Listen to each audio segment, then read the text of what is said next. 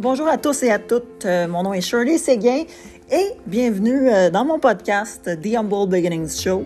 Euh, je suis très heureuse d'être avec vous aujourd'hui. je vais essayer d'être plus consistante, mais bon, disons que j'ai beaucoup de pain sur la planche pour être 100% honnête et transparente. Mais bref, je vais quand même faire l'effort de, travailler encore plus fort, même si je suis déjà, je suis déjà très occupée. aujourd'hui, j'essaie un nouveau format, c'est-à-dire que oui, bien évidemment, on va voir, euh, je vais parler de business, of course, mais euh, je vais parler aussi un petit peu d'actualité, euh, de géopolitique, de politique et de laïcité aujourd'hui. Pourquoi? Eh bien, pour la simple et unique bonne raison que je suis fan fini d'actualité, de politique et de géopolitique. Donc, j'essaie puis, euh, ben, sentez-vous à l'aise, évidemment, de me faire signe ou de me donner votre opinion sur ce nouveau format. Donc, première des choses que je voulais vous parler aujourd'hui, pardon, c'est que j'ai lancé euh, mon podcast, un autre podcast, en fait, qui, euh, qui est et qui sera 100% anglophone. Pourquoi?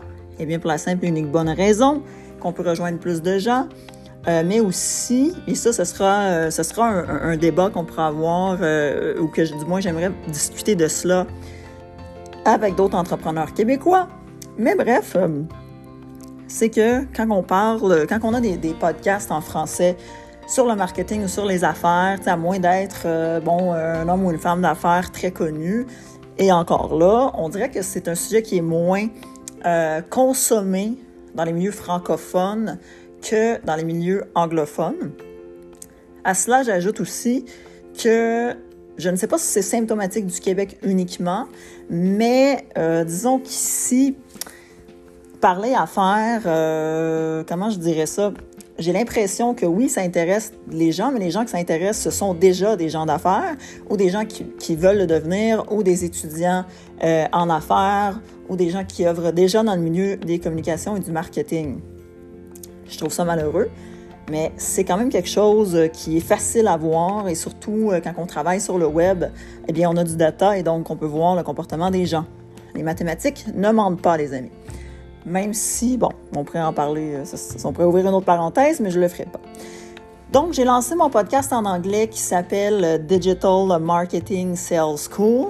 dans ce podcast-là, je veux principalement, en fait, plutôt que faire du, blabla théorique, euh, en fait, je donne des tips qui sont vraiment concrets. Parfois, ça va être quelque chose euh, qui, va ressembler à de la motivation ou du motivational speech, mais en fait, il faut aller au-delà de, cette, appellation qui, malheureusement, encore là, ici, particulièrement quelque chose que j'ai remarqué au Québec, mais c'est comme les gens se moquent des motivational coach et des, choses comme ça. Or que honnêtement, je ne je ne comprends pas ça. C'est évidemment si on lit des, pseudo-coachs, ça c'est une chose, hein, bien entendu. Euh, tout ce qui n'est pas authentique et intègre euh, est un peu ridicule. Mais si ce n'est pas le cas, honnêtement, il n'y a que du positif à retirer de ça. Donc, si vous riez des vrais bons motivational speakers, je I can't relate. Je, ne je ne vous comprends pas et je ne vous comprendrai jamais. Voilà. Tout simplement. Mais bref, donc ça, ça, va être un peu ça, ce podcast-là. Et aussi, bien évidemment, comme le nom le dit, je vais également donner des trucs pour les gens qui sont en marketing ou qui ont des e-commerce, bref, qui font des affaires sur le web avec des trucs de vente très précis. Et quand je donne ces trucs-là, ben c'est pas des trucs que, je donne dans les airs comme ça là, pour, euh, pour le fun. Ce sont des euh, stratégies ou des trucs que j'ai expérimentés sur mes clients à travers les années et qui fonctionnent. That's it. Et quand je dis qu'ils fonctionnent, c'est-à-dire je peux mesurer leur effet en argent. OK? Donc, moi, je, je, le brand awareness ou les, les, les efforts marketing, qui, euh, bon, qui font rayonner les marques, un peu comme les agences de PR font. Euh, c'est bien. Moi, je trouve ça, je trouve ça, je trouve ça bien. Par contre, ce n'est pas mesurable. Et moi, ce qui n'est pas mesurable, c'est moins ma tasse de thé parce que pour moi, ce n'est pas concret. Je ne dis pas qu'il n'y a pas de valeur, je dis pour moi, ce n'est pas assez concret pour que je commence à donner des conseils de brand awareness parce que c'est trop variable. Ce qui m'intéresse, c'est la méthode scientifique, donc c'est-à-dire je fais un geste, j'ai tel résultat, je le refais, j'ai le même résultat, je le refais, j'ai le même. Et donc là, je peux commencer à me dire, ah bon, donc cette stratégie est vraiment efficace. Voilà. Donc, euh, si ça vous tente d'aller voir ça, j'ai quelques épisodes d'enregistrer. Ce sont des courts épisodes parce que j'aime mieux être concrète. Et moi, écouter des podcasts de 1h30, euh, ça va m'arriver, mais c'est plutôt rare que j'ai ce temps-là. Donc voilà, euh, le podcast anglophone s'appelle Digital Marketing Sales School. Et je vous invite à aller voir ça. C'est sur Anchor. il est sur Google Podcast aussi, Spotify, en gros. La deuxième chose que je voulais vous parler aujourd'hui, qui a un lien avec ce que je viens de dire euh, par rapport à l'entrepreneuriat au Québec, sans trop dévoiler de choses, parce que l'article n'est pas encore sorti. J'ai eu la chance vendredi dernier de m'entretenir euh, brièvement avec Vincenzo Guzzo, qui est, euh, ben, je dirais le nom Guzzo, c'est sûr que vous savez, vous savez c'est quoi, c'est qui, qui est le propriétaire des cinémas Guzzo ici au Québec. Et euh, dans mon entretien euh, avec M. Goudzo, je veux vraiment pas trop en dire, trop en dire mais euh, par rapport à, à son analyse de, des affaires au Québec, notamment comment les médias et les gens en général, bien entendu, c'est une généralité, et c'est voulu hein, pour rendre le tout plus fluide. de façon générale, M. Goudzo a souligné euh, une incohérence que j'avais moi-même, ça fait des années en fait, que j'ai euh, j'avais moi-même remarqué et j'ai discuté à travers les années avec beaucoup d'entrepreneurs qui, euh, qui, sont petits, moyens ou comme là dans le cas de M. Goudzo, qui est définitivement quelqu'un qui, qui a beaucoup de succès. Et nous sommes tous et toutes venus à la même conclusion, ou du moins euh, c'est plutôt une théorie ou une manière de voir. Je ne dis pas que c'est une vérité à 100%, mais il y a une très grande tangente ici, c'est que, en fait, au Québec, nous aimons les entrepreneurs qui débutent, ceux qui, sortent des sentiers battus, qui euh, vont contre l'ordre établi, qui décident de faire leur truc, de croire en leurs rêves. C'est des genres d'histoires que les gens, les médias aiment au Québec. Cela dit, Là où il y a incohérence, c'est que euh, le cheminement de la réussite, donc quand, ce même entrepreneur devient très successful, donc il a beaucoup de succès, eh bien, il est mal perçu. Eh bien là, à ce moment-là, oups, là, c'est moins le fun. Là, c'est euh, cette personne est un peu euh, ostracisée par, bon, par le succès qu'il ou qu'elle connaît sans aller plus loin dans ce que M. Goudzo a dit, je vous laisserai, euh, je vais vous partager l'article. Vous allez pouvoir euh, voir mes questions et ses réponses à ce sujet et sur d'autres plans au niveau de l'entrepreneuriat. Mais bref, il y a vraiment une incohérence ici. Personnellement, je crois qu'on a encore des billets par rapport à l'argent. Euh, je ne sais pas pourquoi l'argent est tabou, pourquoi il faudrait toujours être, bon, tu sais, par exemple, quand les gens disent, ben, je suis pas pauvre, mais je suis pas riche, mais sais, juste correct. Tu juste correct, juste le milieu, juste le milieu. Euh, tu as le droit d'être intellectuel, mais pas trop, pas trop, parce que là, tu tapes ses nerfs. Hum, tu peux avoir du succès, mais pas trop, pas trop, pas trop, s'il vous plaît. La moyenne. Ça s'appelle la médiocrité. Euh, donc, il faut se poser des questions au Québec. Sommes-nous euh, ou avons-nous un mindset qui fait en sorte que nous avons euh, euh, une espèce de, vision négative de l'argent et où nous avons une culture de la médiocrité? C'est pas des blagues, là. Donc, let that sink in, comme on dit en anglais. Réfléchissons sur ça parce que, je, je, veux dire, il y a une évidence. Il y a vraiment une évidence. Par exemple, je vous donne un exemple concret. Euh, moi, dans mon, dans, mon passé, j'ai été beaucoup en développement des affaires. Et donc, on pourrait dire euh, directeur de compte, représentant, appelez ça comme vous voulez. Et des gens qui étaient dans la business depuis longtemps me disaient, écoute, c'est une belle voiture, euh, tu peux aller chez les clients avec la belle voiture, mais choisis tes clients. Au Québec, c'est mieux de... Si vraiment une voiture de luxe, stationne-la très, très loin parce que les gens n'aiment pas ça. Tu sais, comment les gens n'aiment pas le succès? Les gens n'aiment pas l'argent. mais, qu'est-ce que c'est que ça?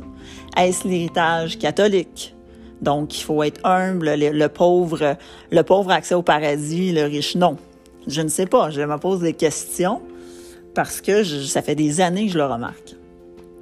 Par contre, euh, je ne crois pas que ce mindset de médiocrité, de cette recherche d'être dans la moyenne, pas trop, pas trop petit, pas trop gros, c'est quelque chose qui nous mène nulle part. Et c'est surtout quelque chose qui nuit à la culture entrepreneuriale au Québec.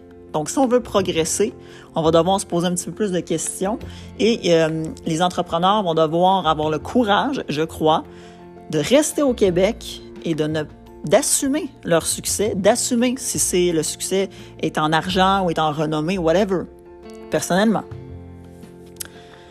Euh, sur ça, je vais passer à mon troisième point et on va garder ça en réflexion, puis on s'en reparlera par rapport à le Québec et le mindset par rapport à, l'entrepreneuriat et à l'argent.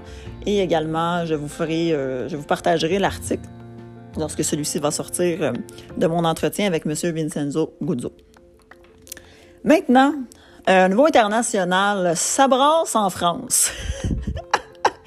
je ne sais pas si vous suivez un petit peu la politique française, mais présentement, euh, il y a un candidat en particulier qui a étonné tout le monde par sa montée dans les sondages, et c'est M. Éric Zemmour.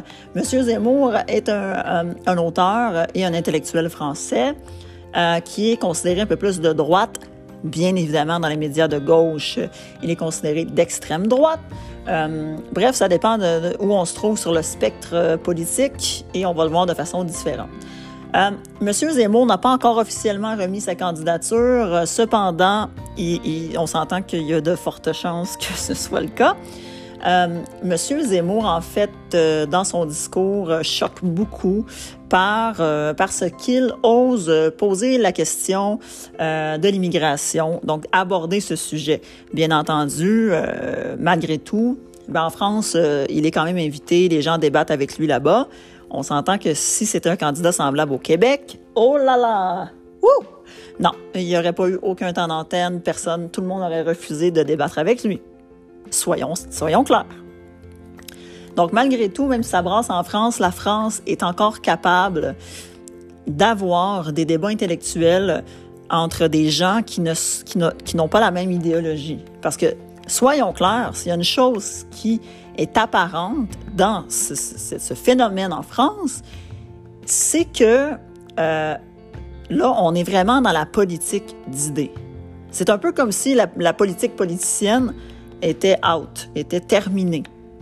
Euh, et donc, M. Zemmour euh, choque bien évidemment parce que euh, une des choses, ben, en fait, la question de l'immigration, c'est quelque chose qui, qui, l'a mis non seulement sur la table, mais en plus, M. Zemmour a dit qu'il aimerait diminuer considérablement l'immigration légale et illégale de la France pour régler certains problèmes. Bon, c'est sûr que nous, au Québec, on a un regard externe. C'est difficile de savoir sur le terrain des vaches, comme on dit, ce qui se passe réellement en France. Par contre, euh, si vous suivez un petit peu l'actualité, il y a un an, euh, un professeur, en fait, euh, c'est de là que tout, ben, pas que tout part, mais disons que les tensions sont plus grandes. Un professeur s'est fait décapiter en France l'an passé parce que durant un cours, euh, il a montré une caricature du prophète. Bon.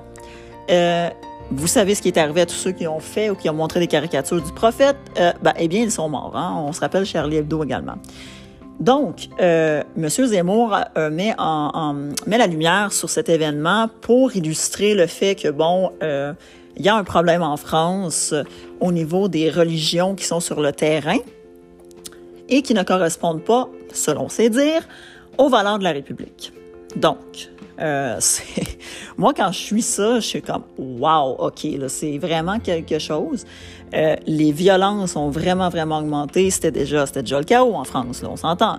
S'ils ne font pas quelque chose, c'est véritablement un pays qui est à la ramasse. Euh, la France n'est plus ce qu'elle était. Désolé, c'est ça. Euh, c'est la faute de qui? Sûrement plein de facteurs. Hein?